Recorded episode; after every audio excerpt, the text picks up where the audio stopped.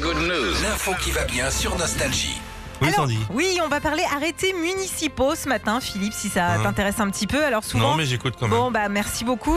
Euh, souvent, les mairies en prennent euh, bah, pour de bonnes raisons, mais c'est parfois juste aussi pour rigoler qu'ils en prennent. Alors, c'est pour Mhm. ça qu'il existe maintenant le concours des arrêtés municipaux rigolos.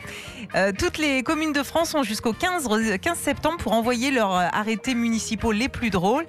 Et euh, bah, il y aura tout un jury présidé par le maire du Havre, ancien Premier ministre d'Édouard Philippe, qui va choisir le grand gagnant. Alors, Alors, Ouais, j'ai déjà les premiers participants. La commune de Briolet, c'est en Maine-et-Loire, a eu la solution pour ne plus avoir de moustiques.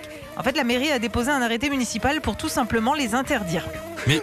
voilà, c'est simple. Bah oui, alors en même temps, c'est pas. T'interdis moustique. Oui, mais c'est pas une vraie solution parce que les moustiques, je crois qu'ils ne savent pas lire. Donc ils sont pas au courant en fait. Oh, les moustiques, les nouveaux, là, ils Ah. Ouais. savent faire plein de choses. hein. Ah ouais J'ai vu un gars, il buvait du raid. Carrément. Bon, à Chalon, en Vendée, maintenant, le maire a obligé le soleil à briller euh, bah, tous les dimanches pour pouvoir profiter des parcs et passer euh, des bons week-ends.